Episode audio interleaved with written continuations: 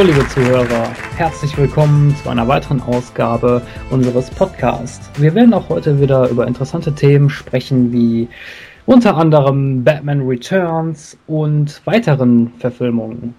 Ich bin der Christoph und ich begrüße euch ganz herzlich zu Nightcrow.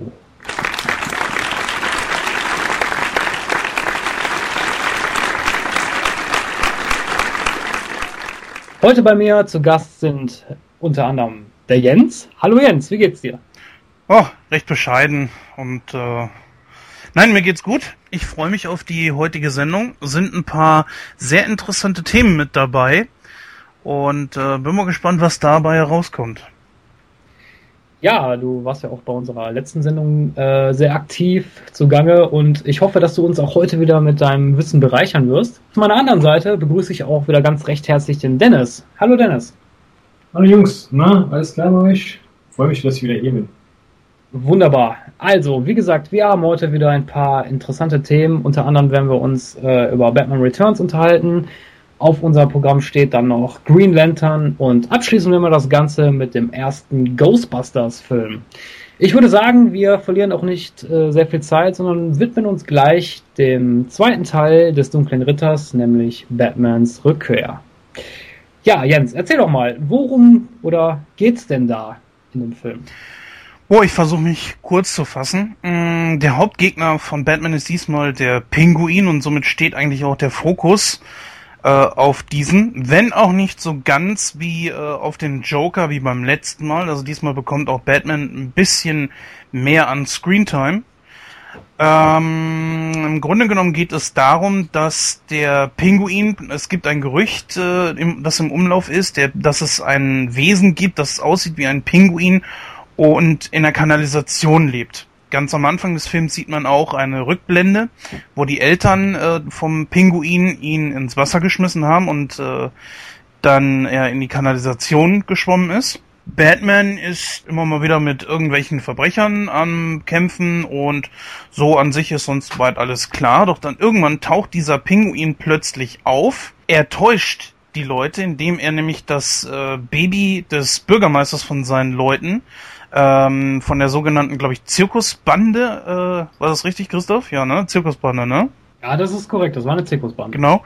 Von denen ähm, wird entführt wird und ähm, plötzlich taucht halt der Pinguin auf, hat äh, dieses Baby in der Hand und will damit den Leuten suggerieren und er schafft es natürlich auch, dass er das Baby gerettet hat und präsentiert sich damit zum ersten Mal der Öffentlichkeit.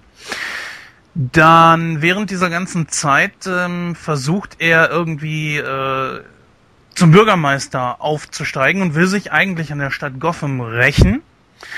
Als Nebenhandlung sehen wir, wie Catwoman langsam aber sicher äh, zu dem wird, was sie ist und warum.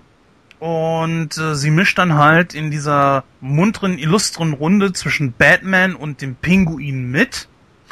Es kommt nicht so richtig auf, auf, auf welcher Seite sie denn nun wirklich ist. Sie scheint sich von Batman beziehungsweise Bruce Wayne angezogen zu fühlen, wandelt allerdings auch mit dem Pinguin an. Und naja gut, es kommt letzten Endes, äh, wie es kommen musste. Der Pinguin verzettelt sich. Batman kann seine wahren Absichten den Bürgern Gothams darlegen. Und äh, somit sieht der Pinguin auch keinen Grund mehr, dass, ähm, dass er seine Maskerade weiterhin aufrechterhalten soll. Er hat äh, einen Meisterplan. Er möchte nämlich die Erstgeborenen der, äh, ich glaube, wichtigsten oder fast aller Leute aus Gotham rauben. Batman kommt dazwischen und kann ihm eigentlich kräftig in die Suppe spucken. Auch Catwoman mischt dort wieder mit und äh, am Ende kann natürlich Batman den Pinguin besiegen. Der Pinguin bäumt sich noch einmal ganz kurz auf, versucht äh, gegen Batman vorzugehen. Eine wirklich sehr ulkige Szene, wie er versucht mit seinem Schirm da äh, Batman zu erschießen und nimmt da den falschen. Ist allerdings so schwer getroffen, dass er dann von alleine stirbt und wird dann von den größeren Pinguinen äh, in dieses Becken gezogen und sie tragen ihn somit, sag ich mal, symbolisch zu Grabe. Catwoman ist offenbart sich gegenüber Bruce Wayne Beziehungsweise sie wissen eigentlich natürlich schon vorher, dass mit dem Verlauf des Films wird das klar. Allerdings zeigen sie sich dann äh, in dem gegenseitig, indem sie die Masken abnehmen. Catwoman ähm, hat sozusagen sieben Leben und äh, eines der letzten benutzt sie dann, um äh, sich und den Bürgermeister, den korrupten Bürgermeister zu töten. Äh, nee, nee. Kein Bürgermeister. Das war nicht der Bürgermeister? Nein, das war ähm, Max Schreck, der Kaufhausbesitzer, für den sie als Sekretärin gearbeitet hat. Ah ja, genau. Also war Max Schreck, genau, richtig. Kaufhaus ist es ja auch nicht, ist eine Industrie. Sowas wie Wayne Enterprises. Also ist ein Konzern. Schreck-Konzern. Genau. So, und den, ähm, der ist halt eben ziemlich korrupt. Das war ja auch derjenige, der den Pinguin unterstützt hat, um Bürgermeister zu werden. Und bringt sich sozusagen mit ihm um, theoretisch aber das ist natürlich nicht so. Sie hat eigentlich überlebt, das wird am Ende des Films dann noch gezeigt. Das ist das Letzte, was halt äh, Bruce Wayne von ihr sieht. Und damit endet eigentlich der Film. Und wenn ich äh, einfach mal so dreist sein darf, ähm, fange ich einfach mal an, was mir so an dem Film aufgefallen ist, beziehungsweise was äh, mir so besonders gefallen hat. Ähm, erst einmal der Cast, den finde ich wirklich äh, sehr, sehr gut. Wir haben ja jetzt keine Vicky Vale mehr mit einer Kim Basinger, sondern sie wurde ersetzt durch äh, Catwoman. Und die wird gespielt von der wunderbaren Michelle Pfeiffer. Also wenn ich da schon mal ansetzen darf, eine absolute Verbesserung gegenüber dem ersten Film. Dann haben wir Danny DeVito, ebenfalls das erste Mal dabei als äh, Penguin, beziehungsweise Oswald Cobblepot mein Gott, was für ein blöder Name. Und natürlich wieder Michael Keaton als äh, Bruce Wayne und Batman. Und denjenigen, den man mit Sicherheit vielleicht auch über die letzten Jahre hinweg erkennen sollte, ist Christopher Walken als Max Shrek. Somit erst einmal zum Hauptcast. Ja, und alles weitere hören wir dann äh, in ein paar Wochen. Ha, nein, natürlich nicht. Christoph, du bist dran. Ja, also ähm, Batmans Rückkehr ist ähm, meiner Meinung nach einer der Top-Verfilmungen des Dunklen Ritters. Man muss aber dazu sagen, dass es ja um Haaresbreite überhaupt gar nicht zu einer weiteren Verfilmung unter der Regie von Tim Burton gekommen war. Denn Warner Bros. musste, das war eine Bedingung dafür, dass Tim Burton überhaupt nochmal in den Regiestuhl steigt. Äh, Warner Bros. musste ihm künstlerische Freiheit gewähren. Das haben sie dann Gott sei Dank auch letztendlich gemacht und äh, Tim Burton hat sich der Sache noch einmal angenommen. Er selber hat ja gesagt, dass äh, der erste Batman-Film misslungen war. War zumindest seine Meinung. Ähm, und deswegen wollte er ja beim zweiten Teil alles äh, in Anführungsstrichen besser machen. Ich finde äh, den Film sehr, wie gesagt, sehr, sehr gut. Äh, schon allein Danny DeVito als Pinguin. Also ich muss sagen, da muss man wirklich ein ganz, ganz großes Lob an die Maskenbildner aussprechen. Ich habe den Film gesehen, ich weiß nicht, wie alt ich war. Ich denke mal 12, 13, so um die Kante. Ich weiß es nicht mehr genau. Äh, aber auf jeden Fall, ich habe mich als Kind vor dieser Figur so geekelt. Also, das ist wirklich Wahnsinn, was die Maskenbilder da rausgeholt haben. Ganz, ganz großes Lob. Dann natürlich Michelle Pfeiffer als Catwoman. Was anderes fällt mir dazu jetzt nicht ein. Einfach nur top. Einfach nur top. Auch die, natürlich Michelle Pfeiffer ist eine grandiose Schauspielerin. Äh, da hat wirklich alles gepasst. Das Kostüm, die, die schauspielerische Leistung, wunderbar. Ähm, Christopher Walker als Max Shrek. Äh, Walken, Walken. Walken, Entschuldigung, Walken. Ähm, wirklich sehr, sehr gut. Er hat die Rolle wirklich sehr, sehr gut verkörpert. Max Shrek, also dieser Charakter ist eigentlich auf Harvey Dent ausgelegt, denn wenn man sich mal so die ganzen Machenschaften anguckt, das passt eigentlich viel mehr zu einem angehenden Staatsanwalt als zu einem äh, Kaufhausbesitzer, sage ich jetzt mal. Ne?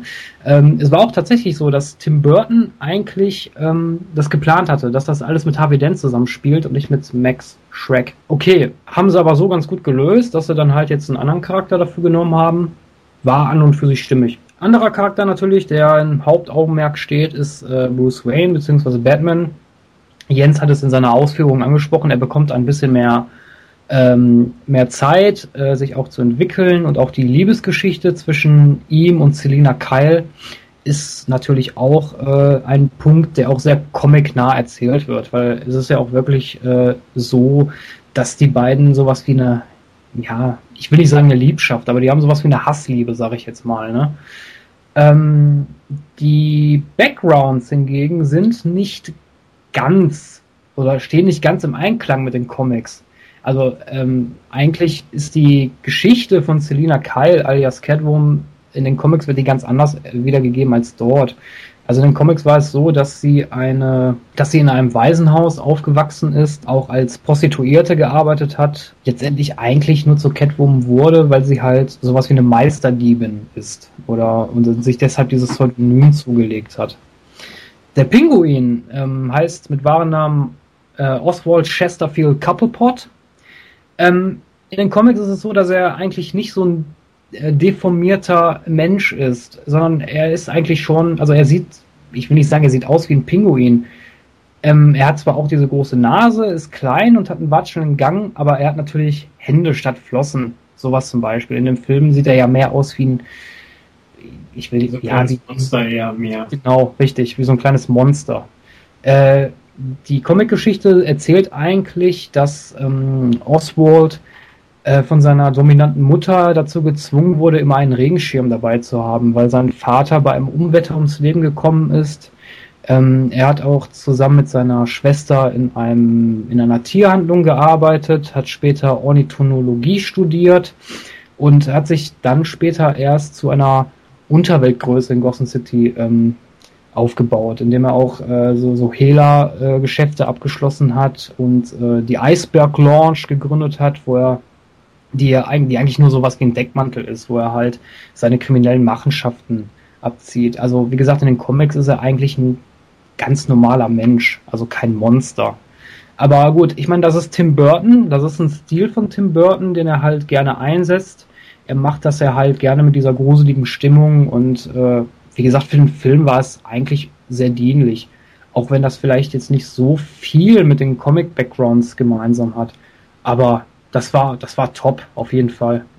Ja gut, die Frage ist natürlich äh, bei solchen Comic-Verfilmungen immer, Entschuldigung, inwieweit es für einen Comic funktioniert, nicht aber für eine filmische Umsetzung. Und ich könnte mir vorstellen, dass sich da Tim Burton noch schon echt arg Gedanken drüber gemacht hat. Und meiner Meinung nach war das die richtige Entscheidung. Die, ähm, sonst wäre er mehr so in Richtung eines äh, Jokers gewesen. Äh, der Joker war zwar ein bisschen abgedrehter, aber es wäre wieder nur ein normaler Verbrecher in einer Verkleidung gewesen, der eigentlich so ansonsten nichts Besonderes gehabt hätte. Naja, klar, das war so ein bisschen dieses, äh, worauf er gesetzt hat, dieses Groteske, ne? Also Joker war ja dann auch irgendwie so ein bisschen äh, überzeichnet, ne? wenn man es ganz genau nimmt. Bei Pinguin musste dann auch wie irgendwie auch noch ein Monster her, ne? Und ähm, hat sich ja irgendwie angeboten. Ja. Haben sie auch super hingekriegt. Also, Wobei man ja nicht äh, sagen kann, dass so etwas wie der Pinguin nicht möglich wäre. Es ist natürlich äh, schade und hoffentlich passiert das niemandem, aber es kann natürlich schon passieren, dass ein Kind wirklich sehr deformiert ist. Ne? ja, Äh, ich, ja. Das ist, sagen wir so, das ist ja nicht unrealistisch, ne?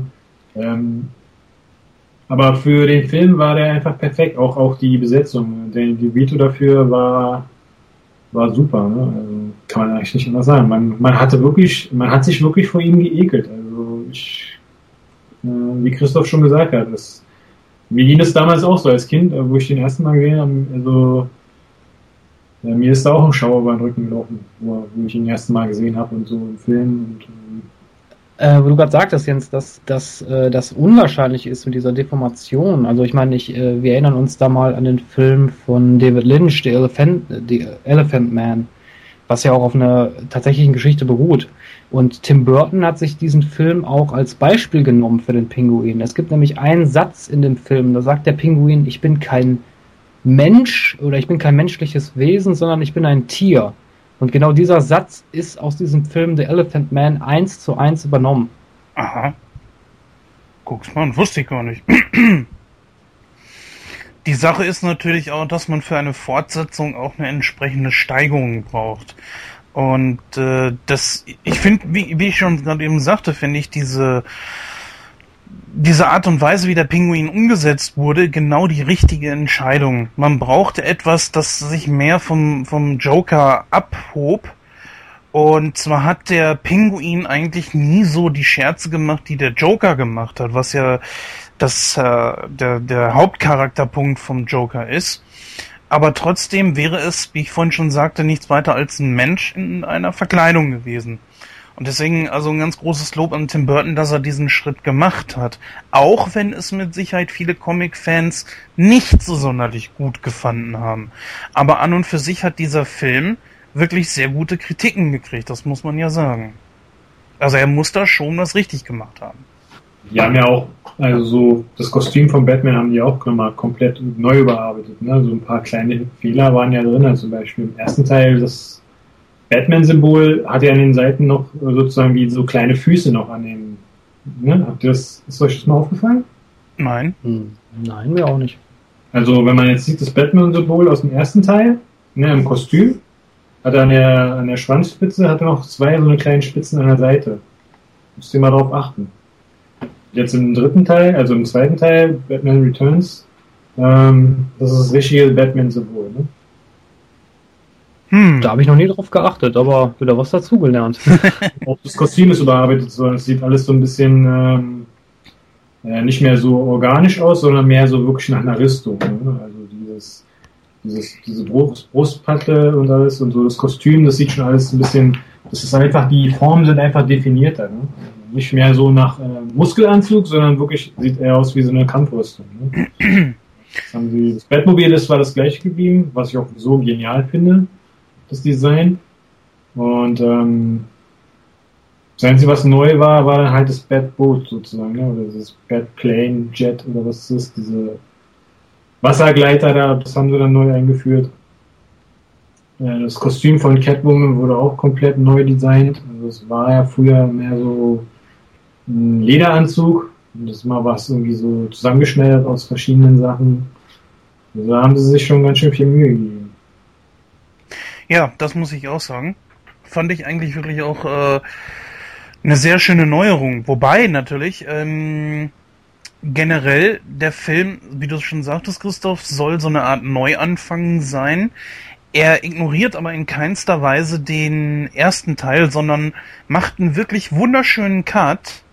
Und selbst Vicky Vale wird ja ganz kurz noch erwähnt. Ich glaube, es war Alfred oder so, der äh, kurz darauf von, von Bruce Wayne am Anfang darauf angesprochen wurde, dass sie sie ist weggegangen. Ich weiß, gar nicht mehr, was mit ihr passiert ist.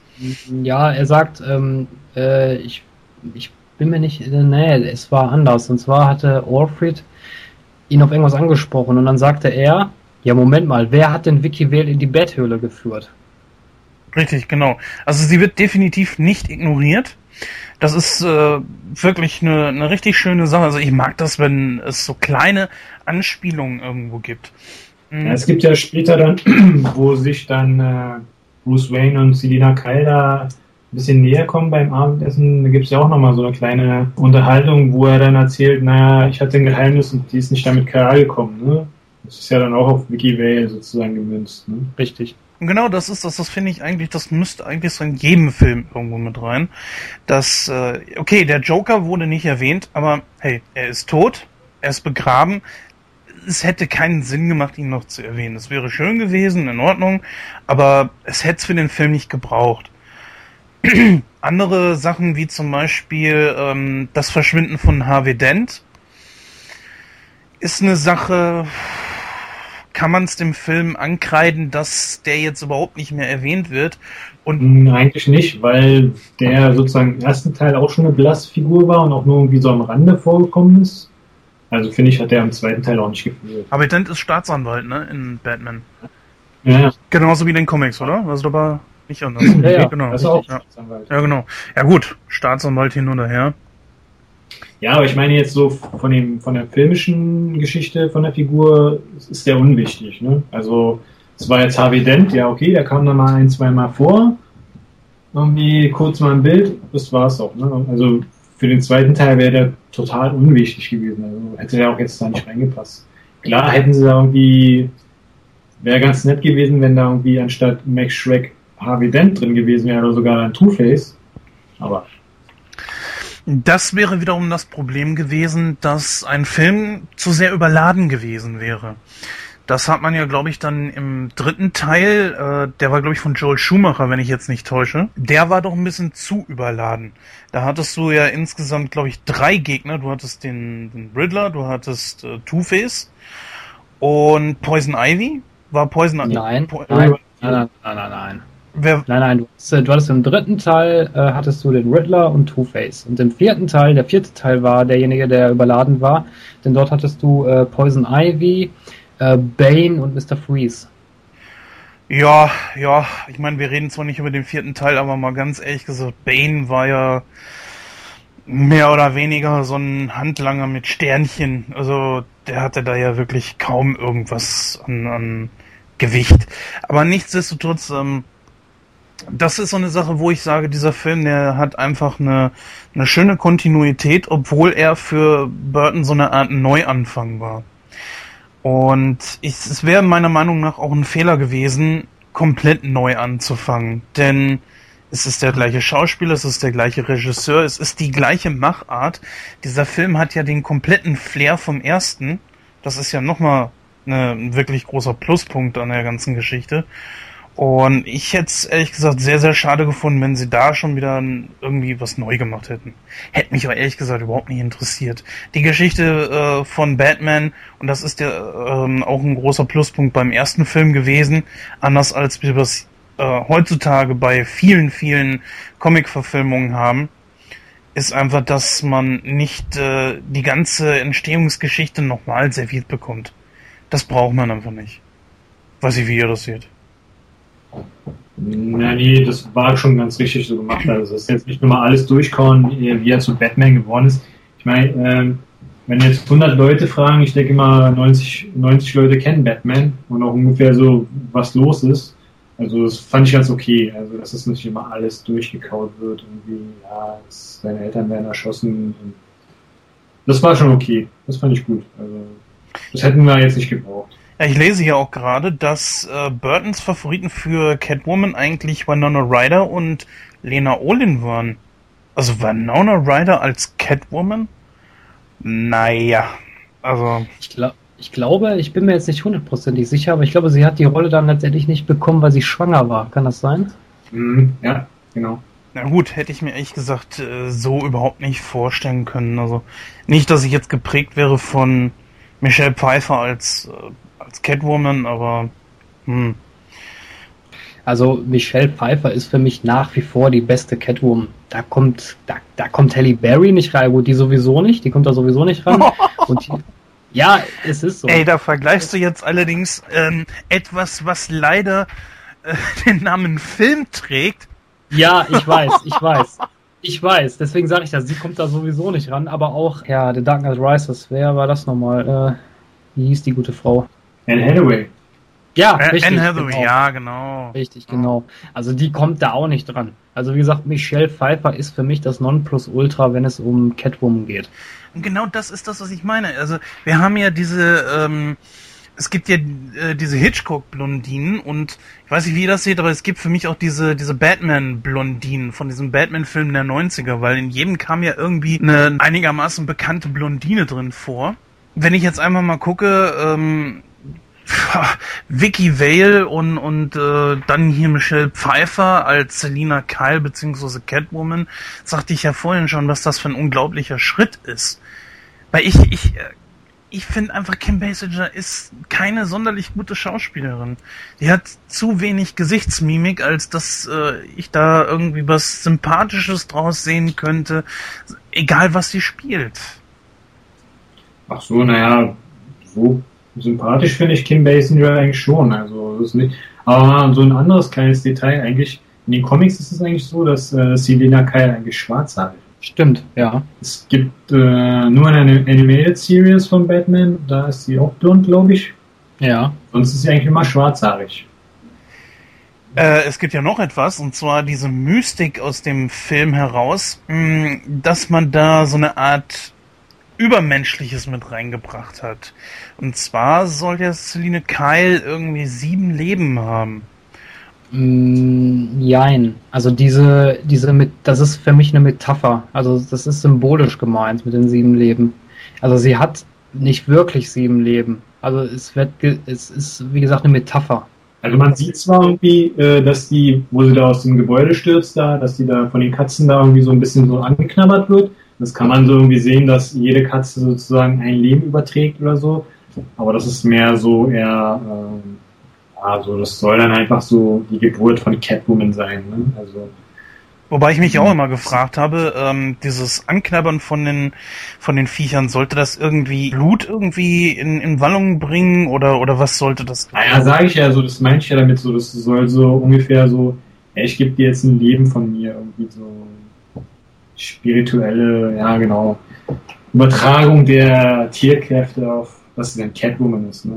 Es muss ja irgendwas mit Katzen zu tun haben bei Tim Burton ist es ja immer so ein bisschen alles ein bisschen mystisch angehaucht, so ein bisschen dunkel und geheimnisvoll. Also es sollte wahrscheinlich so ein bisschen so das unterstreichen, ja, jetzt bist du Catwoman. Aber ich fand es ehrlich gesagt sehr, sehr gut gemacht. Also man konnte es so interpretieren, wie ihr es gerade gesagt hattet. Oder halt eben mehr so in Richtung äh, was Mystisches. Mhm. Ja, das ist so, ich meine, sie kriegt ja da auch ganz schön was ab, ne? Also es passt ja auch so, also sie stürzt dann und äh, wird erschossen und äh, weiß nicht, keine Ahnung. Kriegt da irgendwie ein paar tausend Volt reingejagt, also von daher, ich bin mir nicht sicher, ob, äh, ob das nicht neun Leben waren. Neun? Neun oder sieben? nee, sieben. Sieben? Es waren sieben, ja. Ja, am Ende wird sie ja, glaube ich, dann noch irgendwie angeschossen von Shrek, oder?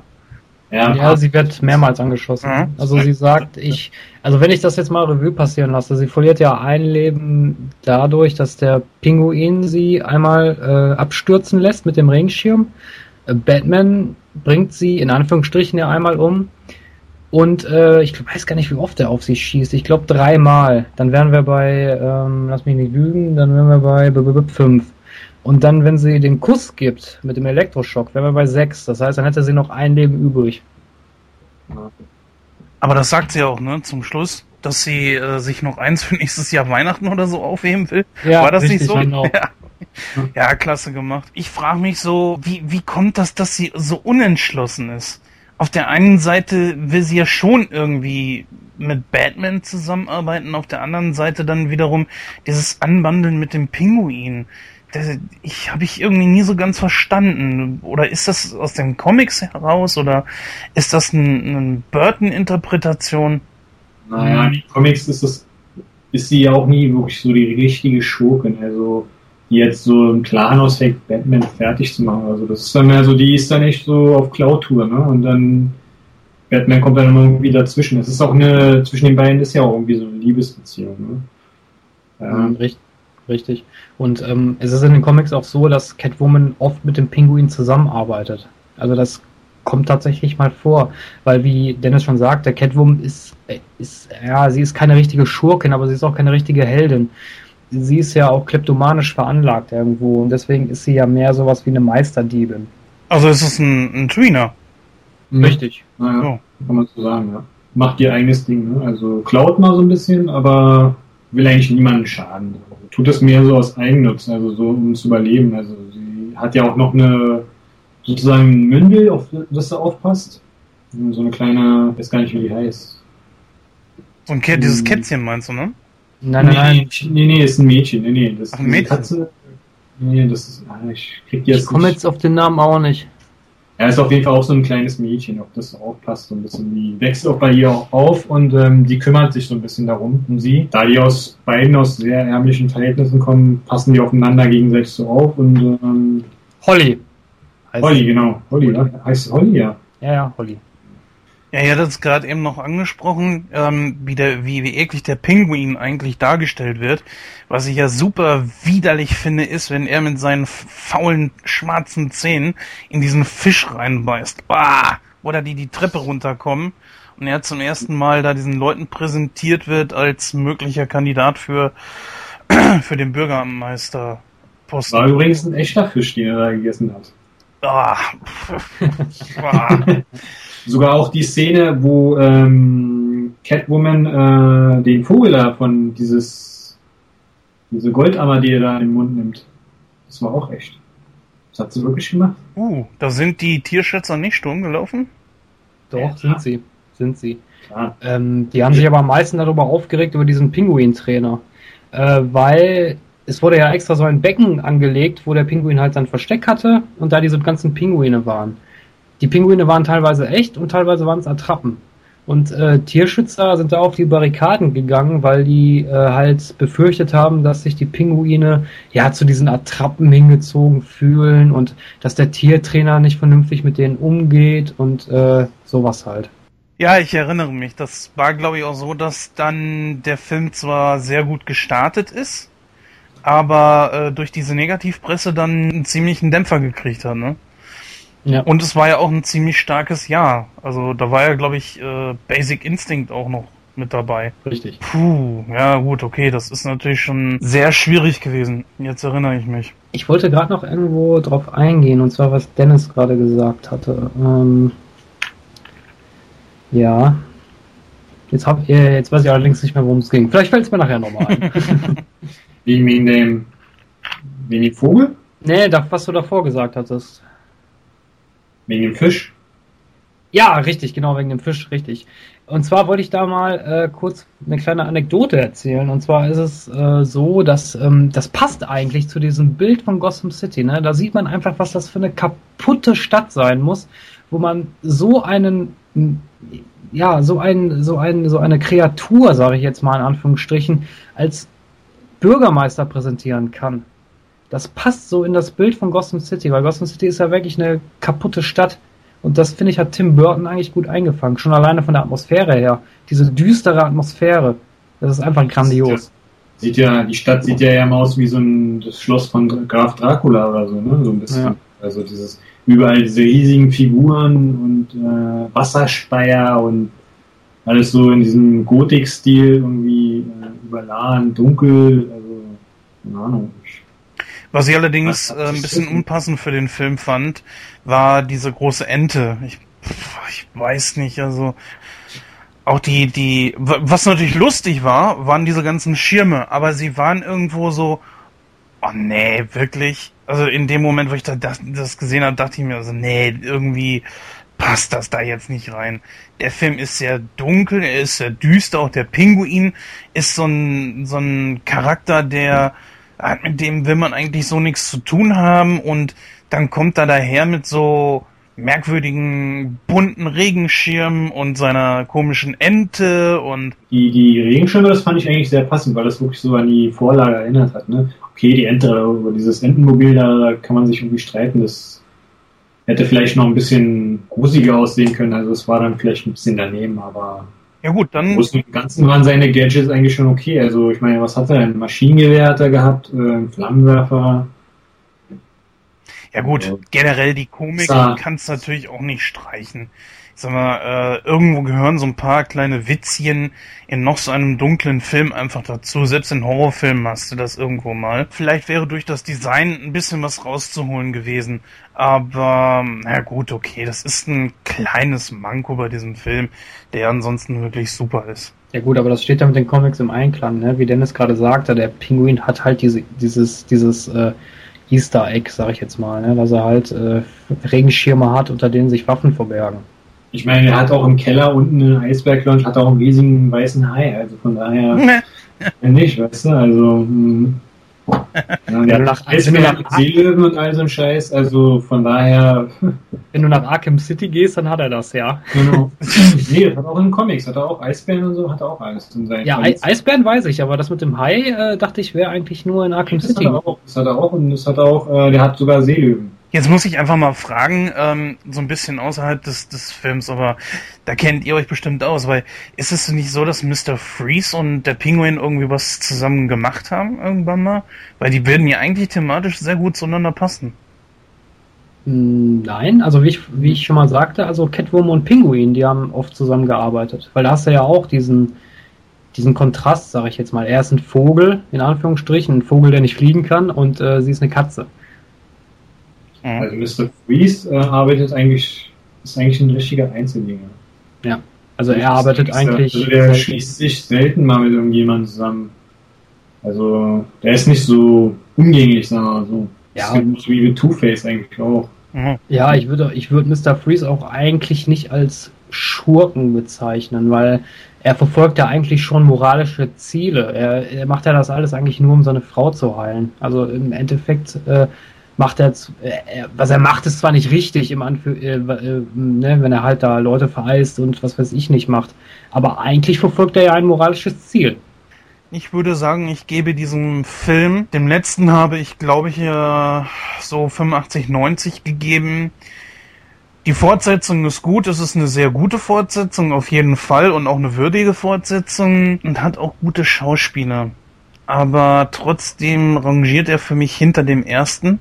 Ist wieder das Phänomen, der erste Teil ist immer der beste. Was auch natürlich nicht heißt, dass äh, Batman Returns schlecht ist. Deswegen würde ich einfach sagen, gebe ich diesem Film s- 75 bis 80. 75 bis 80 Prozent.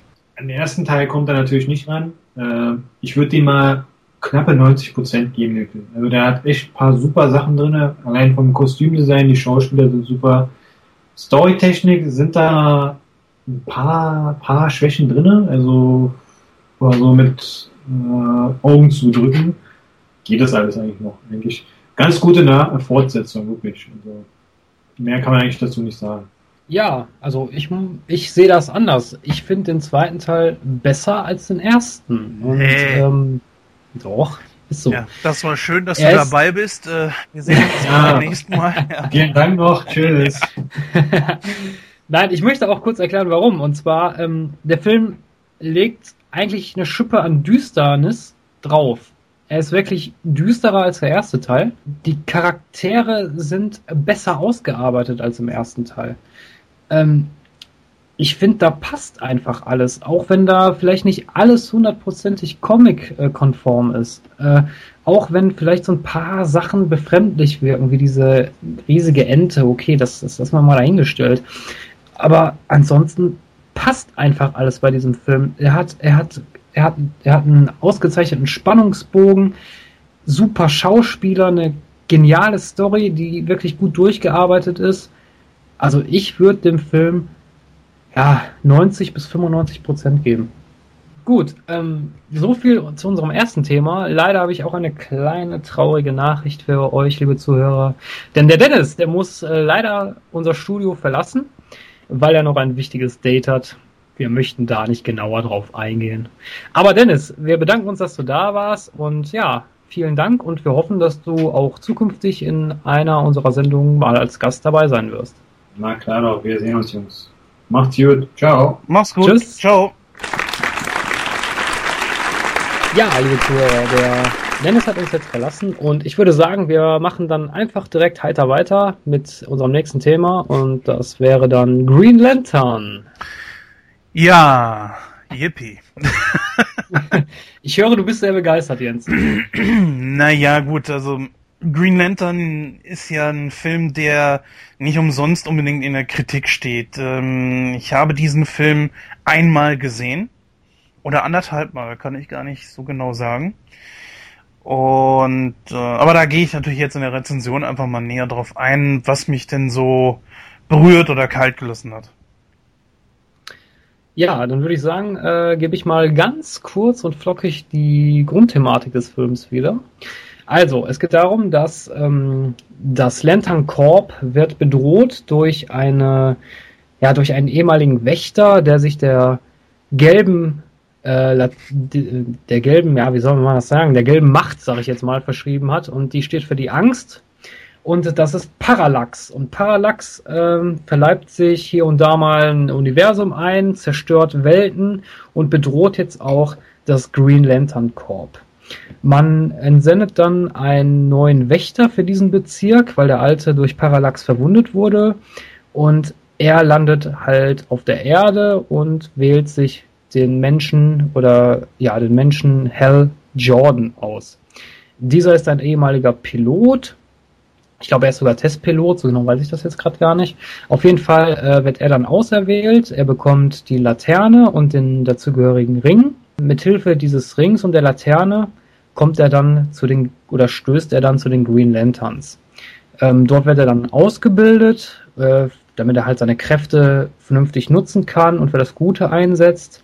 Allerdings wird er nicht so richtig akzeptiert, weil er eben ein Mensch ist und Menschen äh, ist halt eine Spezies, sag ich mal, die bei den Green Lanterns nicht so anerkannt werden. Er äh, weiß sich aber durchaus zu beweisen, dadurch, dass er Mut hat und äh, sich auch der Gefahr entgegenstellt.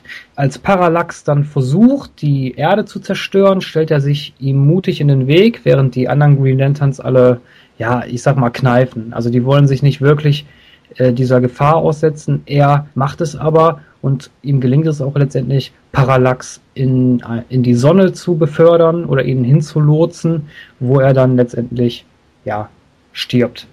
Ähm, die Green Lanterns haben sich also geehrt und äh, gehen dann auf Jordan zu und begrüßen ihn auch jetzt als festes Mitglied. Sinestro allerdings, der auch bei den Green Lanterns ist und äh, eigentlich lautstark gegen Hal Jordan ähm, ja, äh, protestiert hat, ähm, versucht allerdings die Macht der gelben Laternen für sich zu äh, gewinnen. Dies hat allerdings zur Folge, dass er sich ja verwandelt und quasi besessen auch von dieser gelben Macht wird. Damit endet auch der Film und lässt eigentlich zumindest die Tür für eine Fortsetzung offen. Die vielleicht nie kommen wird nach dem Echo, aber da gehen wir gleich mal drauf ein. Ähm, ja, so ein paar Randnotizen. Das Erscheinungsjahr war 2011. Der Film geht circa äh, 123 Minuten, allerdings in der Extended-Version. Im Kino lief er circa 114. Die Hauptrolle war gespielt von Ryan Reynolds. Den kennen wir ja alle noch als Deadpool aus äh, X-Men Origins Wolverine. Ähm, er spielte hier die Hauptrolle von Hal Jordan bzw. Green Lantern. Mm, dann hatten wir Blake Lively oder Lively, jemand, wie man auch immer das aussprechen mag, spielte Carol äh, Ferris. Peter Sarsgaard spielte Hector Hammond, äh, Tim Robbins als Senator Hammond, ja, und Mark Strong als Sinestro. Natürlich noch viel mehr, aber wir müssen ja hier nicht den ganzen Cast runterspielen. Regie war Martin Campbell. Ja, ich weiß nicht, Martin Campbell, äh, sagt dir das irgendwas? Äh, oder? Ähm, also mir sagt der Name ehrlich gesagt gar nichts. Ich weiß nicht, in welchen Verfilmungen er noch tätig war. Ähm, kann aber auch sein, dass es ein Newcomer ist. Aber wie gesagt, da will ich mich jetzt nicht zu weit aus dem Fenster lehnen. Also da über diesen, über diese Persönlichkeit weiß ich leider nichts. Also er hat äh, Filme gemacht wie zum Beispiel James Bond 007 GoldenEye, Die Maske des Zorro, ähm, was kennt man noch? Die Legende des Zorro. Mh, mm, und, oh ja, Casino Royale war er zum Beispiel auch dran beteiligt. Also der Mann kann schon gute Filme drehen. Mm, jetzt ist halt eben die Frage, inwieweit, äh, das ist ja das zentrale Thema dieses Films. Äh, der Film ist in den Kritiken wahnsinnig schlecht äh, da weggekommen. Hast du eine Ahnung, woran das liegen könnte? Ah, ja, das ist die Frage. Also viele haben sich, glaube ich, darüber echauffiert, dass der Film teilweise zu stark oder dass der Fokus zu stark auf der Erde gelegt wird, dass es zu bunt war, äh, zu viel Action und äh, die Story nicht ausgereift sei. Ich persönlich sehe das aber nicht so, muss ich ganz ehrlich sagen. Mir gefällt der Film. Ich mag den Film. Ich habe den als Blu-ray hier und ich gucke ihn mir auch ab und zu gerne an. Ähm, ich finde den auch sehr comicnah erzählt. Also ich, klar, man kann sich über einige Sachen aufregen, die vielleicht nicht so hundertprozentig sind. Dann hat man auch da wieder diese, diese Witzchen drin, die ich mal bei, bei unserer ersten Sendung mal angesprochen habe, dass ich das nicht so mag. Das hast du da auch wieder drin, okay. Aber an und für sich ist der Film okay. Also ich, ich persönlich mag ihn. Ja gut, er hat jetzt wirklich einen großen Shitstorm auch hinter sich. Das muss man ganz klar sagen. Er ist ja wirklich mordsmäßig gefloppt. Mm, ich kann es mir auch nicht so richtig hundertprozentig vorstellen, warum. Ich habe ihn einmal gesehen, ja, okay. ähm, bin jetzt auch kein Fan davon geworden von dem Film. Die Comics kenne ich überhaupt nicht. Und ich muss sagen, dass bis 2010, glaube ich, mir Green Lantern auch total äh, unbekannt war. Also durch den Film bin ich auch erst auf Green Lantern aufmerksam geworden. Mm, da sieht man mal wieder, okay, das, das bringt auch äh, gewisse Leute diese, dieser ganze Geschichte überhaupt erst nahe. Also du sagst, er ist ja comic-mäßig, äh, comic-akkurat äh, rübergebracht worden und verfilmt worden kann ich deswegen jetzt nicht so mitreden und kann mich nur auf den Film konzentrieren und ich sage, der Film, ohne meine Fazit vorwegzunehmen, ist äh, ansehbar. Ähm, kein Meisterwerk, aber trotzdem eigentlich in Ordnung. Puh. Also hm. ist es schwierig, da ein Endfazit zu treffen, weil Mm, ja, also man, man muss natürlich dazu sagen, dass äh, ich weiß nicht, ich finde Rain Reynolds in der Rolle eigentlich überzeugend. Also er ist, er ist okay, er bringt den Charakter Hal Jordan gut rüber. Als Green Lantern macht er auch eine ordentliche Figur. Äh, gut, man kann sich jetzt darüber echauffieren, dass der, dass der Charakter vielleicht sich zu rasant entwickelt, sag ich mal. Ich meine, er ist dann nachher ähm, bei, den, bei dem, bei dem Lantern Corp äh, in zwei, drei Szenen wird ihm da halt mal da das Training vorgestellt. Das wird aber dann abgebrochen, weil er, weil er es halt nicht auf die Kette kriegt, sag ich mal. Und äh, ja, und dann ist er nachher wieder auf der Erde und dann auf einmal zack, bam, kann er mit dem Ring umgehen. Er weiß, wie er Gegenstände transformiert. Er weiß, was, was zu tun ist, als äh, Parallax angreift.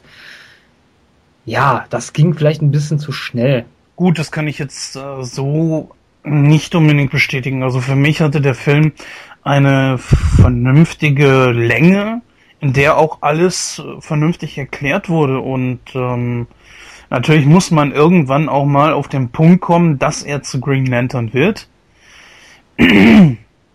Aber es ist halt ich, ich weiß nicht, was den Leuten bei diesem Film so an sich fehlt. Also ähm, ich kann einfach sagen, er, ist für mich äh, ansehbar. Es ist nichts, was ich jetzt unbedingt für, sagen wir mal, 14,95 äh, am Tag des, der, der Erscheinung der Blu-ray äh, sofort kaufen würde. Aber wenn er irgendwo in so, einem so einem Pack drin wäre, was weiß ich, 3 für 22 bei Amazon, würde ich ihn mit in, in, in den Einkaufswagen packen. Also man kann ihn sich auf jeden Fall angucken. Er hat eine vernünftige Spannung, er hat äh, tolle Witze dabei.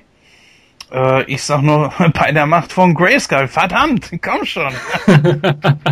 das war so das großartig. War, da, da muss ich eine nette Anekdote erzählen. Und zwar war ich mit meiner besten Freundin im Kino, als ich den Film gesehen habe.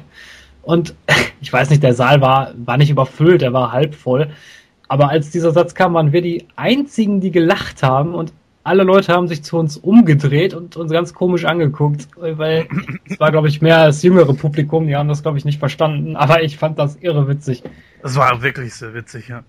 Ja gut, vielleicht liegt es auch daran, dass äh, Green Lantern in Deutschland eigentlich weitgehend äh, unbekannt ist. Also kann sich definitiv nicht äh, mit, mit einem Batman oder Spider-Man messen. Und das selbst vor irgendwelchen Batman- oder Spider-Man-Filmen könntest du auf der Straße gehen, was weiß ich, um, um die Jahrtausendwende rum. Hättest du jemanden fragen können, du, kennst du Batman? Yo, die hätten mit Sicherheit alle Ja gesagt. Und bei Green Lantern ist das einfach, das ist äh, hierzulande recht unbekannt. Man kriegt zwar die Comics in irgendwelchen Shops, das ist richtig, aber ähm, man muss da schon in speziellere Shops reingehen und ich sag mal, wird ihn jetzt nicht im Marktkauf an der, an der Kasse finden. Das ist, das ist, denke ich, mit auch noch so ein großer Faktor. Aber der Film ist ja, glaube ich, nicht nur hier gefloppt, sondern auch äh, in den USA sehr. Ja, das, das stimmt. Aber ich muss ja auch recht geben, Green Lantern ist natürlich hierzulande sehr unbekannt. Klar, der kann sich nicht mit dem Batman, mit dem Superman und mit dem Spider-Man messen, das ist richtig. Aber Green Lantern ist ein Mitglied der Justice League und ähm, darüber sollte man ihn eigentlich kennen.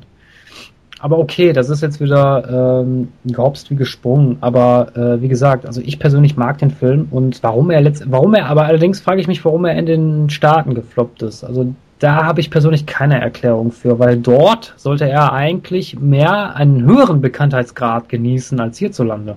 Vielleicht liegt es wirklich an der Umsetzung des Films. Also das ist, äh, aber gut, da können wir natürlich Rätsel raten, äh, bis wir schwarz werden. Auf jeden Fall Fakt ist, dieser Film ist gefloppt und sollte es äh, wirklich zu einer Neuverfilmung kommen oder einer Fortsetzung, wird mit Sicherheit radikal alles geändert werden. Das, da kann man von ausgehen. Was kann man über diesen Film jetzt noch großartig sagen? Das ist einfach so die, die Randnotiz, ähm, würde ich sagen. Oder hast du da irgendwie noch was ganz Spezielles, was du über den Film weißt? Ja, also wie gesagt, also es gibt auch etwas, worüber man sich aufregen kann, und zwar, dass man halt wenig von dem Planeten Oha sieht. Also da halt, wo das Lantern Corp äh, agiert. Der Fokus liegt sehr stark auf der Erde, das stimmt. Ähm, Green Lantern oder beziehungsweise der ähm, Hal Jordan ist ja quasi der Wächter der Milchstraße, sage ich jetzt mal. Also er wacht natürlich, sein Heimatplanet ist natürlich die Erde, klar. Aber eigentlich spielt ähm, Green Lantern mehr im Universum als jetzt auf, auf der Erde, sage ich jetzt mal. Klar, es gibt auch Geschichten, da ist er auf der Erde. Aber der Fokus lag zu stark darauf. Allerdings muss man dazu sagen, der Film war als Trilogie angelegt. Von daher fand ich das okay, dass man da erstmal den Charakter einführt, zeigt, wo er herkommt, ähm, kurz einen Blick auf Uha wirft, den Rat der Wächter vorstellt äh, Sinestro ist ja sozusagen der Antagonist von, von Hal Jordan, äh, dass er sich erst am Ende des Films in diesen Bösewicht verwandelt und dann ähm, die gelbe Laterne besitzt. War okay. War völlig okay. Gut, Hector Hammett ist ein Gegenspieler von Green Lantern, den haben sie verheizt, sag ich jetzt mal. Der Charakter hat ein bisschen mehr drauf, als jetzt in dem Film gezeigt wurde. Ähm, Okay, aber ich meine, bei welchem bei welcher Superheldenverfilmung ist das nicht so, dass der, dass ein Schurke stirbt oder verheizt wird? Ich meine, äh, nehmen wir nur mal Harvey Dent alias Two-Face in äh, The Dark Knight. Ja, äh, der hat da ein paar Szenen und dann wird der, dann, ist, dann stürzt er in den Tod. Selber in Grün, aber der Film steht besser da. So what? Ja, das ist tatsächlich eine Riesengeschichte. Ich kann ja mal vorlesen hier. Hier zum Beispiel mal bezüglich der Kritiken steht hier zum Beispiel auf Wikipedia Spiegel.de von Jörg Schöning, wer immer das auch ist. In den Charakterzeichnungen äußert sich äh, flach geraten verheizt das 3D-Spektakel seine Protagonisten aus Fleisch und Blut und das, obwohl die Besetzung mit Peter Sarsgaard als äh, Mad Scientist und Blake äh, Lively oder ja, Lively, wie auch immer man es ausspricht, als Hal Jordan äh, angehimmelter Kollegin mehr als vorzeigbar ist. Hm. Also dieser Film spaltet wirklich die, die Nation. Anders wiederum geht's natürlich auch von ähm, Filmdienst. Reynolds macht seine Sache zunächst nicht schlecht, indem er Arroganz, Ehrgeiz und Überheblichkeit mit einer unterschwelligen Unsicherheit zu vereinen versucht, doch das von mindestens vier Autoren zusammengestückelte Drehbuch lässt den Helden nicht dem Hauch einer Chance, einen gebrochenen Charakter aller Peter Parker als Spider-Man zu entwickeln. Allzu schnell wird aus Hal Jordan der Held Green Lantern, wie du es ja auch gerade eben angesprochen hast. Und dann gibt er sich äh, der, und dann gibt sich der Film grell, laut und dumpf. Die milchigen, viel zu kontrastrahmen, äh, kontrastarmen, von 2D auf 3D konvertierten Comicwelten muten fast wie amerikanisches NTSC-Fernsehen, nicht aber wie der Ausflug in eine brillante neue Kinotechnik an. Ach ja, das sind mal wieder diese, diese tollen Kritiker. Ja, wo, von wem war die erste Kritik? Spiegel? Spiegel.de, an einem gewissen. Ja, da sage ich jetzt mal gar nichts zu. Ähm, Spiel, der Spiegel halt. Ähm, ja, äh, Axel Springer, also bitte, naja gut.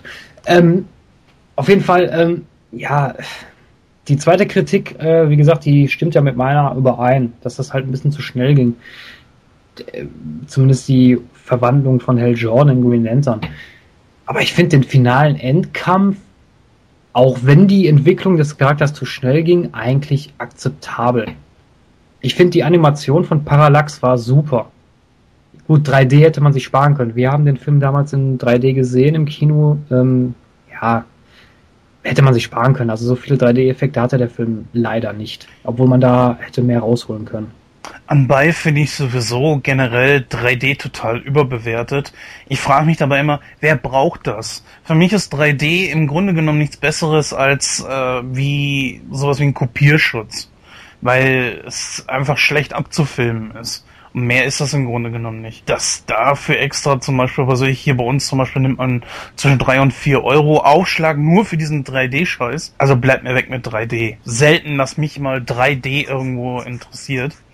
Wobei es allerdings bei der vielen Animationen in äh, Green Lantern mich schon interessiert hätte, weil gerade bei solchen Filmen, die sehr viel äh, CGI benutzen, äh, ist das äh, schon sehenswert. Nun gut, wie gesagt, ich habe ihn nicht im Kino gesehen. Ähm, ich habe keine Ahnung, wie man jetzt äh, die amerikanische Originalsynchro mit dem der des äh, der deutschen Synchro vergleichen kann. Allerdings äh, sieht man hier auch wieder das Who is Who, sag ich mal, der deutschen Synchronsprecher. Und ich würde sagen, auch hier wurde wieder groß, groß Maßstab gelegt auf eine wirklich absolut geniale Synchronisation. Ich weiß nicht, wie du das siehst. Ich konnte mit dem Deutschen. Äh, ich habe den Vergleich. Ich habe mir den Film auch im O-Ton angeguckt. Aha. Ich muss äh, ganz ehrlich sagen, ich finde die deutsche Synchro einen Ticken besser als äh, das Original. Ich weiß, es gibt Filme, wo die Synchro verhunzt wird, auch für deutsche Verhältnisse. Ja, das mag sein. Es gibt auch sehr viele Leute, die wenn man so also durch die Foren liest, die dann immer sagen, ach ja, beim Original ist es ja viel besser und nein, die deutsche Synchro ist eine der besten der Welt. Das muss man sich mal vor Augen führen. Ich meine, klar, man kann nicht Wortspiele oder sowas eins zu eins übersetzen. Da muss man halt gucken, dass das äh, lippenkonform ist oder wie auch immer. Mag sein. Ja. Aber mal ernsthaft, man muss auch mal die Kirche irgendwo im Dorf lassen. Ja gut, äh, es ist immer so, dass man äh, die deutsche Synchro gerne verteufelt und sagt, hier, das, das war total besser. Hey, es ist normal, dass bei einer Set Übersetzung immer irgendwas verliert. Das ist normal. Wie, ich sag mal, es gibt einfach Witze, die im Original einfach besser funktionieren, weil sie auch von dort herkommen irgendwelche Witze, die oder oder Ereignisse, die in Amerika stattgefunden haben, wo wir dann sagen, ja, okay, was was soll mir das jetzt sagen? Wo wahrscheinlich dann irgendeine Anspielung ist, die eigentlich sehr witzig gemeint ist, wo sich das amerikanische Publikum wahrscheinlich weglegt und man selber dann da sitzt und sich denkt so, naja gut, okay, was soll da bitte die deutsche Synchro dran verändern oder besser machen? Richtig. Und eines darf man, da, oh ja, ähm, eins noch wollte ich sagen, eines darf man bei der deutschen Synchro auch nicht vergessen. Sie äh, haben viel, viel differenziertere Stimmen. Besonders bei den Männern sind die Stimmen weitaus einfacher auseinanderzuhalten. Und äh, ganz ehrlich finde ich das um Längen besser als wie das im Original. Natürlich kann etwas im Original besser sein.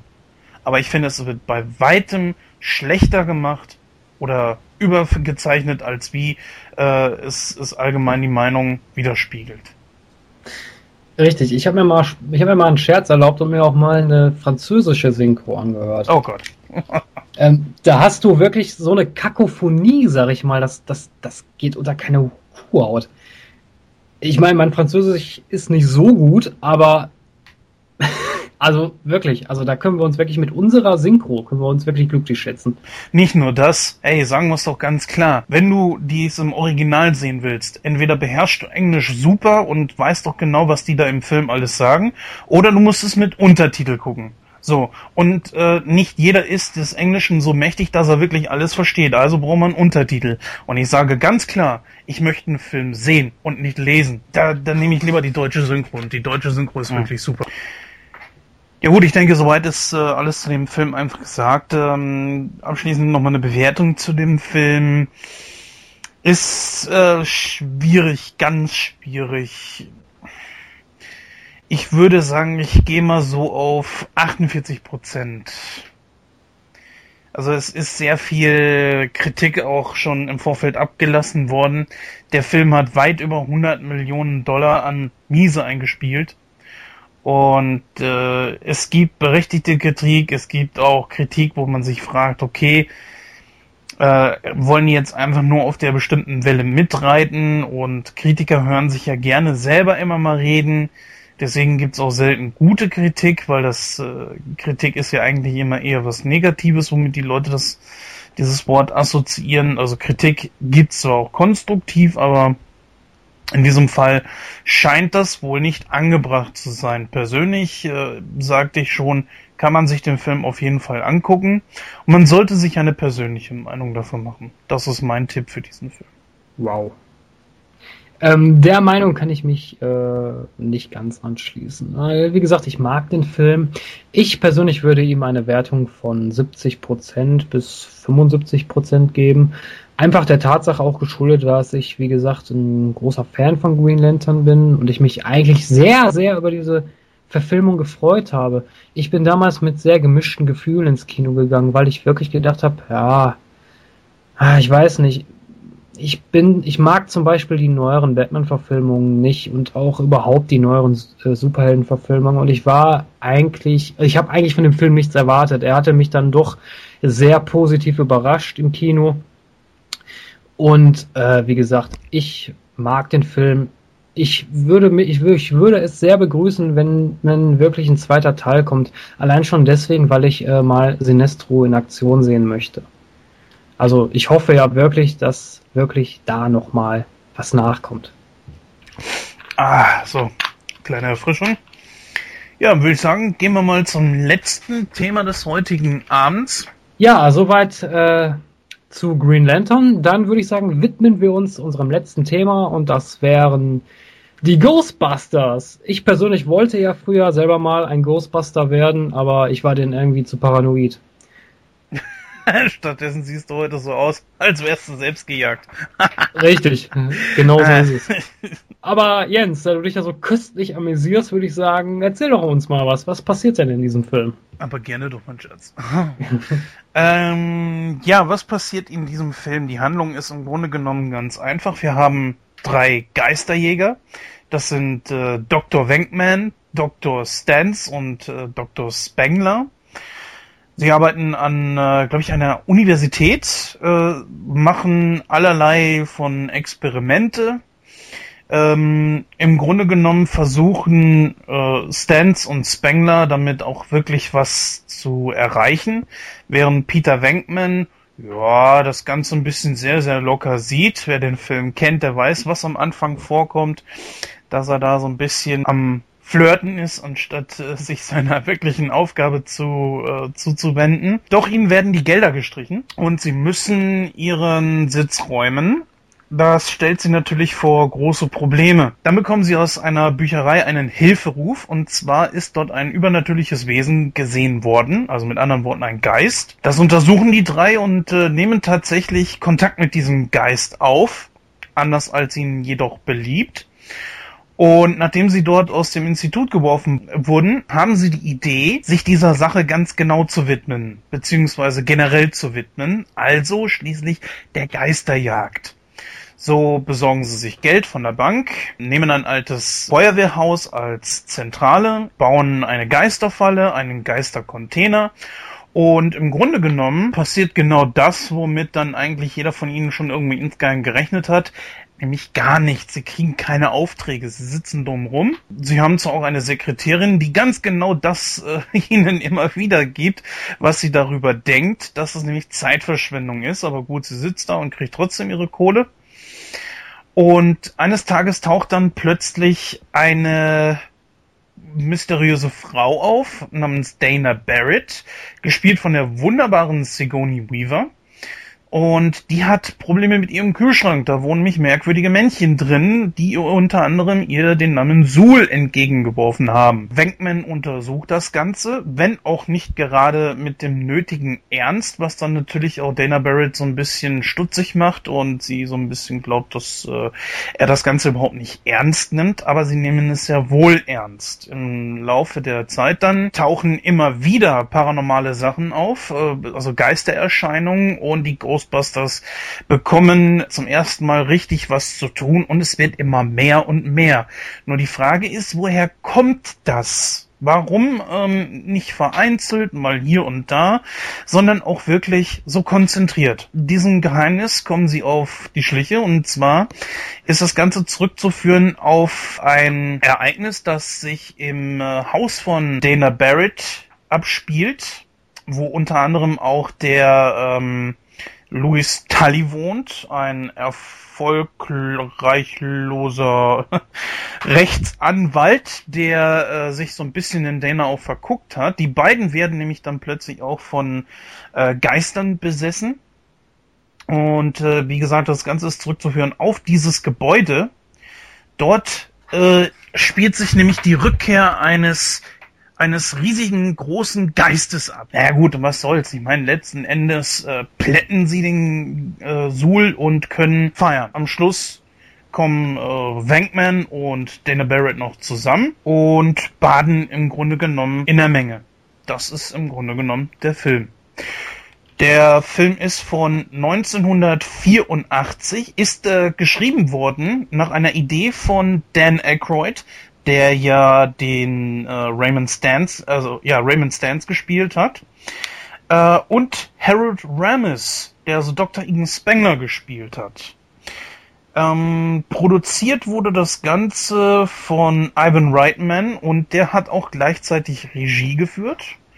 Ivan Reitman kennt man als äh, Regisseur von Filmen wie zum Beispiel äh, Ich glaub mich knutscht ein Elch, Kindergartenkopf, Junior, äh, oder auch die Super X oder halt eben auch Ghostbusters 2 oder den neuesten Streich, äh, wo er produziert hat, also Produzent war, Hitchcock. Nicht unbedingt ein unbekannter Regisseur. Mm, die Hauptrollen waren im Grunde genommen verteilt auf 5-6 äh, äh, Charaktere. Mm, Bill Murray als Wankman, Dan Aykroyd und Harold Ramis habe ich ja schon gesagt. Ernie Hudson spielte Winston Zedmore. Sigourney Weaver spielte Dana Barrett. Und ja, deswegen, wie gesagt, 5-6 äh, Hauptrollen. Rick Moranis war als Louis Tallis äh, Tully ebenfalls dabei. Ja, soweit erst einmal zu äh, den Grundrissen dieses Films. Was kann man über diesen Film sagen? Es ist ein absoluter Kultfilm geworden, der viel, viel nach sich zog. So gab es, äh, glaube ich, erst einmal die Originalserie, also eine Zeichentrickserie. Dann gab es äh, den Nachfolger, glaube ich, Slimer and the Ghostbusters. War das nicht so? Ja, das war äh, eine Zeichentrickserie, richtig? Richtig, also die Nachfolgeserie davon, ne? Ja, ja, richtig. Genau. Ja, war so ein bisschen mehr aus der Sicht von Slimer erzählt. Ähm, die Story an sich war ein bisschen anders. Hm, es kamen die Extreme Ghostbusters, das ist eine Serie, die äh, aus dem 2000er Bereich, die nicht sonderlich erfolgreich war, eine etwas andere Geschichte erzählt, quasi die, die Fortsetzung. Ja, was kann man noch sagen? Ghostbusters erhielt eine Fortsetzung mit Ghostbusters 2, wobei es dann natürlich auch noch ein Videospiel gab, was sozusagen den dritten Teil, sagen wir mal, darstellt. Im Grunde. Mhm.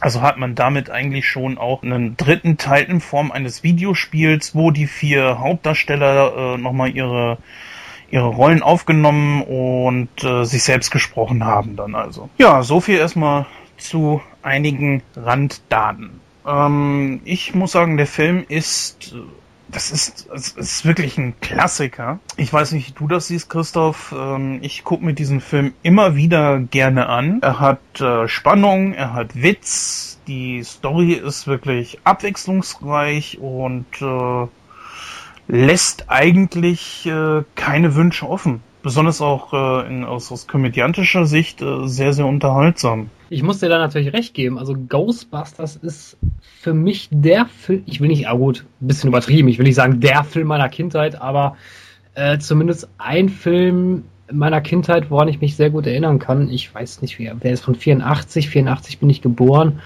Äh, ich weiß nicht, mit wie vielen Jahren ich den gesehen habe. Ich glaube mit sieben oder so. Sieben, acht, kann sein, so um die Kante. Ähm, auf jeden Fall, Hammerfilm, auf jeden Fall. Ähm, ich sehe mir heute auch noch gerne an. Ich habe mir extra äh, eine Blu-ray besorgt. Äh, großartiges Kino einfach. Vor allen Dingen, ich mag Dan Aykroyd. Dan Aykroyd ist so ein super Schauspieler. Und er bringt äh, die Rolle einfach super rüber in dem Film. Ähm, dann natürlich, äh, klar, die Animationen waren damals, du hattest damals keine ähm, äh, CGI-Technik. Das heißt, die Geister wirken natürlich ein bisschen surreal, sage ich jetzt mal. Aber äh, ist okay. Für die damalige Zeit war das völlig akzeptabel. Gut, man hätte vielleicht äh, Slimer ein bisschen mehr einbringen können, aber äh, das kennt man halt dann später aus der Zeichentrickserie und die Zeichentrickserie basiert ja auf dem Film. Ne? Äh, von daher war das eigentlich auch noch okay. Und äh, der finale Kampf mit dem Marshmallow Man. ich fand das einfach nur herrlich, wenn, wenn, wenn der explodiert und die dann alle mit diesem Ektoplasma da eingeschmiert sind und natürlich der berühmte Satz immer, er hat mich vollgeschleimt. Göttlich. Ich liebe diesen Film abgöttisch. Was du sagtest von wegen, dass die Geister ziemlich äh, merkwürdig aussahen. Ja, sie wirken natürlich sehr in den Film reinkopiert. Wobei der Effekt zum Beispiel mit dem Büchergeist, der war eigentlich äh, ganz okay. Ich meine, er war durchsichtig, äh, er wirkte irgendwie reinkopiert. Und auch andere Geister, denen konnte man es schon abnehmen, dass sie irgendwie da waren. Aber meistens natürlich äh, ja, muss man aus heutiger Sicht sagen, ist das natürlich sehr unterirdische Technik. Aber gut, was soll man machen? Mein Gott, das war 1984, da konntest du nicht, konntest du nicht viel mehr machen. Obwohl, wenn ich jetzt an sowas gucke wie zum Beispiel Star Wars, das hat natürlich unglaubliche Maßstäbe gesetzt. Vielleicht wäre da wirklich mehr drin gewesen. Aber okay, lassen wir so. Der Film macht so an und für sich sehr viel Spaß. Kann man da viel Negatives aus diesem Film ziehen? Also ich wüsste es nicht. Was man natürlich äh, immer erwartet hat, und dann äh, als Kind kannte ich natürlich zuerst die Zeichentrickserie, die Originalzeichentrickserie und hatte dann den Film irgendwie Ende der 80er mal gesehen. Das war für mich als Kind sehr schwierig, an diesen Film ranzukommen. Also Slimer hat man dann, da war ich natürlich schon enttäuscht, dass das eher ein Gegner war, als wie ein, ein Verbündeter der, der Geisterjäger. Ich weiß nicht, im zweiten Teil war ja, glaube ich, dann äh, das ein bisschen angedeutet. Slimer hatte da, glaube ich, ja den Bus gefahren, kann das sein? Ja, richtig. Mhm, genau, in den dann äh, Tully eingestiegen ist und um den Ghostbusters zu helfen. An Schauspielern wiederum muss ich sagen, dass ich, äh, wir sprechen über den ersten Teil, Sigourney Weaver, passend fand. Im zweiten Teil hat sie mich nur noch abgenervt. Warum sie da wieder eingebaut wurde, ob das äh, irgendwie, ob sie da selber mitspielen wollte. Sie hat ja, äh, glaube ich, bei Ghostbusters 1 extrem dafür gekämpft, dass sie in diesem Film auch mitspielen konnte. Einfach um ihre komödiantische Seite mal zu zeigen. Sie hat ja wirklich äh, sehr ernste Filme damit gespielt. Äh, man kennt sie ja hauptsächlich so aus Filmen wie Alien und sowas. Wie gesagt, hat sie sich sehr darum bemüht, in diesen Film mit reinzukommen. Warum sie dann unbedingt im zweiten Teil damit bei sein sollte, keine Ahnung. Für mich war sie, das hätte jede Frau sein können. Und es ist ein bisschen unglaubwürdig, dass im zweiten Teil schon wieder sie im Mittelpunkt äh, steht und dass ausgerechnet ihr Baby so wahnsinnig wichtig ist, dass, äh, dass man es für den Endgegner braucht. Ähm, ja, ansonsten kann man viel wenig äh, Negatives äh, an diesem Film finden, also kritisieren vor allen Dingen auch. Also vor allen Dingen ist es äh, einfach ein Film, der nur Spaß macht. Richtig, ich glaube, und äh, zu diesem Zweck wurde der Film auch gemacht. Er, er nimmt sich selber nicht ernst, es ist eine Komödie und als solche funktioniert er auch. Also ich finde auch Rick Moranis in der Rolle super. Wobei ich da sagen muss, dass er mich im zweiten Teil mehr angenervt hat als Sigourney Weaver. Äh, ja, stimmt, der war ziemlich überzeichnet auch im, im, zweiten und dass er was mit Janine angefangen hat. Okay, gut, äh, ich sag mal, da, da nervte mich ehrlich gesagt Sigourney Weaver mehr. Mm, an und für sich, dass äh, der zweite Teil sehr uninspiriert wirkt, weil er fast eine Kopie vom ersten Teil ist. Das ist ja fast derselbe Handlungsstrang. Und das Ende ist ja eigentlich ganz genauso. Es kommt was Großes drin vor. Ähm, Im ersten Teil war es jetzt hier der Marshmallow Man, im zweiten ist es halt die, die Freiheitsstatue, nur halt eben umgedreht dass das eine dann auf der Seite des Guten ist, das andere auf der Seite des Bösen. Du hast einen Hauptgegner, alle vier stehen davor, äh, ballern da rein und es ist im Grunde genommen eigentlich fast das Gleiche. Es gibt ein paar Sachen, die da, die danach halt passiert sind. Zum Beispiel ist äh, der Schauspieler William Atherton, der den Walter Peck gespielt hat, wurde im Film, wurde er Füllfederhalter oder Schwanzloser genannt. Und das muss ihm wohl passiert sein, dass ihm die Leute dann äh, auf der Straße das tatsächlich auch nachgerufen haben. Das ist natürlich echt heftig. ähm, dann gibt es äh, eine geschnittene Szene, wo Dan Aykroyd und Bill Murray zwei Obdachlose spielen. Die äh, ist mir ehrlich gesagt überhaupt nicht bekannt. Ist die in, dem, in der Blu-ray mit dabei? Boah, da fragst du mich jetzt was. Kann gut sein, aber wenn, dann habe ich nicht drauf geachtet. Ja gut, da gab es noch ein paar andere Sachen, zum Beispiel im Film Casper. Aber ich möchte da noch kurz einhaken. Äh, falls unsere Zuhörer das auch nicht wissen sollten, ich werde da mal nachschauen und in einer unserer nächsten Sendungen darauf nochmal eingehen. Ja, aber das würde mich nämlich interessieren. Mm, ja gut, dann wie gesagt gibt's äh, verschiedene äh, Gastauftritte, die verschiedene Schauspieler dann gemacht haben ähm, und hier und dort mal als Ghostbusters wieder aufgetreten sind. Ähm, ich glaube, vor ein oder zwei Jahren war es Bill Murray, der äh, dann nochmal irgendwo als äh, Ghostbuster aufgetreten ist. Ansonsten hört man da momentan nicht sonderlich viel drüber. Äh, um einfach mal so ein bisschen in puncto Richtung dritten Teil zu gucken. Ähm, man hört zwar immer mal wieder kleine Gerüchte, äh, so zum Beispiel, dass vor allen Dingen Bill Murray sich wahrscheinlich unglaublich dagegen sträuben sollte. Ich weiß nicht, wie du das siehst. Ähm, ich glaube, ich könnte auf einen dritten Teil verzichten, denn äh, Bill Murray ist ja mittlerweile selbst schon 63. Den anderen Schauspielern geht's nicht anders. Die haben auch schon, glaube ich, die 60 ungefähr gesprengt und ob man einen Film mit gealterten Schauspielern unbedingt braucht, weiß ich nicht weiß nicht, die rustigen Rentner-Ghostbusters. Die rustigen Rentner-Ghostbusters, ja, genau. That's cool, man. That's the American way of life. Nein, äh, ich stimme dir, ich stimme dir teilweise zu. Also ich muss, äh, wie gesagt, auch wenn das ihre Paraderolle ist, muss ich die vier Protagonisten da nicht äh, drin haben unbedingt. Also es wäre kein, hätte ich persönlich kein Problem mit, wenn man da jetzt vier neue Leute castet und sagt, so gut, wir machen jetzt nochmal einen Ghostbusters-Film. Äh, von mir aus auch ein Reboot, ist mir egal. In dem Fall wäre es mir wirklich egal. Allein der Tatsache, weil der Film halt so alt ist, da kann man wirklich mal von Null nochmal beginnen. Also finde ich nicht problematisch. Äh, wenn man da dann vier Top-Schauspieler castet, die das gut rüberbringen, so what? Wäre mir egal. Die Frage ist natürlich, ob das nicht zu CGI überladen wäre.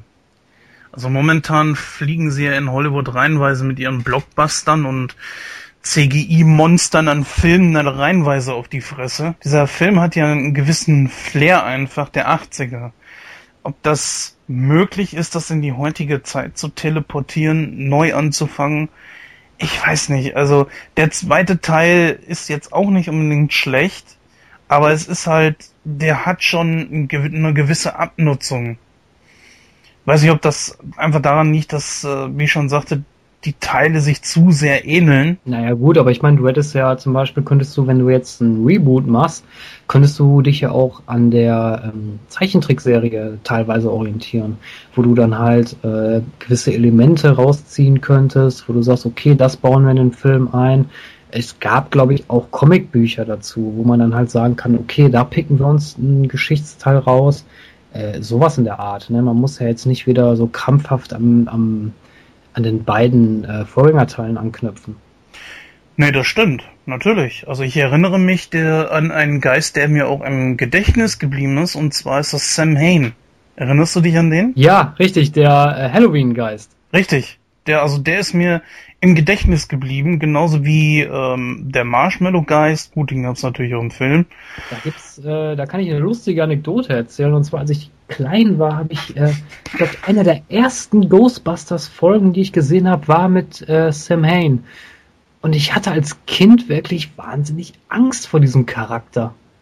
Weil die haben das wirklich gut gemacht in dieser Zeichentrickserie, dass sie das teilweise mit so einer sehr bedrohlichen Musik untermalt haben. Das war einfach Wahnsinn, war das. Also wenn ich jetzt immer so auf den ersten Teil zurückgucke und ein bisschen auseinandernehme, gibt's natürlich verschiedene Schlüsselelemente. Ganz besonders äh, mit Bill Murray zum Beispiel, wo er da die Wohnung untersucht und äh, die ähm, die Dana Barrett da immer so anmacht. Ganz ehrlich, das fand ich so genial und hab mir da auch immer einen weggelacht. Ich frage mich, wenn er nicht mitgespielt hätte, ob der Film wirklich so gut geworden wäre. Und was ich auch sagen muss, wenn ich jetzt einfach mal auf die Schauspieler wiederum gucke, ist eigentlich Ernie Hudson, er geht total unter. Naja, gut, ich meine, du musst ja, musst halt dazu sehen, äh, Hudson kommt ja auch erst als vierter Geisterjäger zum Schluss hinzu, ne? Ähm, so gesehen hast du ja erstmal die drei Stammgeisterjäger, die dann halt zusammen dieses Unternehmen gründen und letztendlich ja den vierten Mann dann erst suchen. Aber ich finde jetzt nicht, dass er da untergeht, also keineswegs. Also wie gesagt, es gibt ja den zweiten Teil, und äh, da wird sein Profil ja auch ein bisschen weiter ausgebaut. Aber auch nicht so viel. Aber gut, okay. Jeder Charakter ist in jedem Film immer dazu prädestiniert, auch ausgebaut zu werden. Er gibt ja auch nicht sonderlich viel her. Hm, muss man ja ganz ehrlich sagen. Wie findest du denn generell selber Sigourney Weaver in diesem Film? Ja, also ich, ich fand, ich fand Sigourney Weaver in dem Film in Ordnung. Also es war eine akzeptable Leistung. Allerdings dieses Schlüsselmann und äh, weiß ich nicht, Schlüsselloch-Prinzip da, das weiß ich nicht, das ging mir ehrlich gesagt ein bisschen auf den Sender. Ja, vielleicht liegt es an den Begrifflichkeiten, vielleicht war mir das ein paar Ticken zu erotisch. Irgendwie fand ich, ja, ich kann es auch nicht erklären, aber irgendwie fand ich das ein bisschen nervig. Ja, ich kann mir vorstellen, was du meinst. Also es war wirklich sehr, sehr erotisch muss ich sagen. Hier zum Beispiel die äh, Szenerie halt, wo Bill Murray mit Sigourney Weaver äh, die Szene gedreht hat, äh, wo Wankman Dana Barrett aufsucht und sie schon bereits besessen ist von äh, Ghoul? Ghoul oder Gozer? Äh, ja, ich glaube Gozer, oder? Gozer, der Gozerianer. Nee, ach, lassen wir das weg, da, da äh, wo Dana bereits besessen ist und das ist natürlich schon richtig, willst du diesen Körper und hast nicht gesehen? Und ich dachte mir, wow, wow, also, und die Frau war ja jetzt auch wirklich sehr, sehr aufreizend angezogen. Und Sigourney Weaver hat natürlich auch einen wirklich nicht schlecht gebauten Körper, das muss man sagen. Die äh, Altersfreigabe war damals, glaube ich, äh, FSK 12. Ich war damals Ende der 80er, nee, da war ich noch nicht alt genug, um diesen Film auch sehen zu dürfen. Was mich natürlich nicht daran gehindert hat, ihn dann trotzdem irgendwann zu sehen. Aber ähm, das war schon eine sehr, sehr anzügliche Szene. Beziehungsweise ging es dann ja noch weiter mit Louis Tully, der ja auch besessen war. Schlüsselmeister von Gosa, ja, ja, ne, ist klar. Die beiden mussten sich natürlich irgendwie äh, vereinigen. Wir alle können uns ausmalen, was sie da gemacht haben. Ich denke auch so, das hätte es für den Film nicht unbedingt gebraucht. Eines muss ich allerdings auch noch sagen, äh, Sigourney Weaver hat mich zwar im zweiten Teil ziemlich genervt, im ersten Teil jetzt nicht unbedingt so problematisch, fand ich einfach nur, ihre widerliche 80er Frisur. Dieses hohe tupierte und oh, nee. Ey, ich stehe ich stehe überhaupt nicht auf diese 80er Frisuren. Ey, so Frisuren hatten wir damals. Unglaublich. Oh, und das, das fanden die noch so erotisch. Und was in dieser Szene, mit, die ich eben angesprochen habe, mit Bill Murray, wo, wo sie da so anderthalb Meter über dem Bett geschwebt ist, boah, war die da überschminkt. Leck mich am Arsch. Hast du das noch in Erinnerung? Ja, das kommt auf der Blu-ray auch besonders gut zu Geltung. Oh. Ähm, ja, wo du die Blu-ray gerade ansprichst, eine schöne Überleitung. Kannst du uns denn mal sagen, wie die Blu-ray ist? Ich meine, das ist ein Film von 84. Äh, die Effekte waren für damalige Verhältnisse in Ordnung. Für heute haben wir ja schon gesagt, ist es so ein bisschen mit einem lachenden Auge zu sehen. Blu-ray ist ziemlich scharf. Macht es das eher kaputt oder würdest du sagen, okay, das kann man sich auf jeden Fall antun? Naja, das kommt immer darauf an. Eine Blu-ray macht natürlich auch bei so alten Filmen viel kaputt, eben deswegen, weil du natürlich die Schminke siehst, die Kostüme, du siehst, dass die Kostüme nicht echt sind. Äh, bei Horrorfilmen oder sowas ist das zum Beispiel sehr extrem. Aber gut, ich meine, bei der Ghostbusters Blu-ray ist das an und für sich akzeptabel. Ich muss aber auch dazu sagen, dass der Blu-ray-Effekt an manchen Stellen ausbleibt. Also, ähm, ja, ich weiß nicht, also vielleicht sind sie da nicht überall über jede Szene mit dem Filter drüber gegangen und äh, manche Effekte wurden auch ausgelassen. Also es, ja, ich will nicht, ich will nicht sagen, die ist, es ist schon deut besser als die DVD. Also es ist nicht gleich DVD-Qualität, wie man das bei manchen Blu-rays hat. Es ist schon ein bisschen was dran gemacht worden. Aber wie gesagt, an viel, bei vielen Szenen fehlt dieser Effekt aber auch einfach. Was ist mit äh, Bonusmaterial? Äh, Bonusmaterial ist soweit vorhanden, aber ich, ich persönlich schaue mir Bonusmaterial eigentlich nicht gerne an. Also ich, was ich mir höchstens mal anschaue, sind äh, sowas wie, wie ähm, verpatzte Szenen oder sowas. Aber es ist durchaus Bonusmaterial vorhanden. Hm. Ja gut, ich habe mir letztens nämlich eine Blu-ray gekauft. Warte mal, welche war denn das? Genau, Catch Me If You Can. Äh, genauso wie den Mad Max 2 und Mad Max 3 null, gar nichts. Äh, ich glaube, bei einem war der Trailer noch mit drauf, das war's. Und das auch so schlecht, na, also, das hätte man sich sparen können, denn sowas in der Qualität, das kann ich mir genauso gut auf YouTube angucken, da brauche ich da nicht eine Blu-ray zu. Da können sie den, den Quatsch auch gleich komplett weglassen. Ähm, heutzutage finde ich, das gehört einfach mit dabei und gerade bei so Kultfilmen wie zum Beispiel Ghostbusters, da möchte man ja einfach mehr drüber wissen. Und selbst wenn sich nur der Regisseur hinsetzt und sagt, hier, so und so sieht die Sache aus, das und das ist gewesen und hast nicht gesehen. Und was soll ich jetzt, wenn sich Ernie Hudson da hinsetzt? Jetzt keine Wertung, aber der Typ hat ja nicht mehr so viel zu tun. ähm, ja, es ist, es ist ja leider so, muss man ja, muss man ja ganz klar sagen. Ist, ist, wie gesagt, ist ja nicht böse gemeint, aber ist nun mal Tatsache.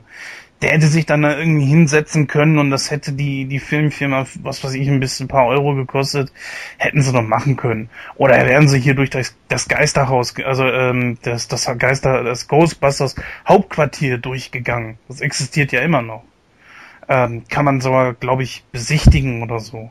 Das finde ich ein bisschen schade. Na gut, okay, dann, dann gibt's halt Leute wie du, die interessiert das jetzt nicht so sonderlich. Ähm, dann reicht das ja auch völlig. Ähm, ich glaube, dass man sie sogar für wenig Geld mittlerweile bekommen kann. Ne? Also die ist, ist keine Blu-ray, die sich hartnäckig irgendwie hoch im Preis gehalten hat, oder? Nein, nicht wirklich. Also ich schlag mich tot, aber ich glaube, bei Amazon kriegt man die auch mittlerweile für 10 Euro oder so. Hm. Ja. Okay, jetzt können wir. Gehen wir einfach mal über auf die Bewertung oder hast du noch was anzubringen? Hm, ne, das, ach ja, eine, ich möchte noch eine Kleinigkeit erzählen. Und zwar ähm, hattest du ja mal gesagt, ganz zu Beginn, dass es äh, für den dritten Teil in Anführungsstrichen ein Computerspiel gab. Richtig, für die PlayStation 2 und Xbox 360. Ja, lustigerweise, es, es ist äh, wirklich eine, kleine, eine winzig kleine Anekdote, aber ich finde sie äh, nach wie vor äh, sehr schön.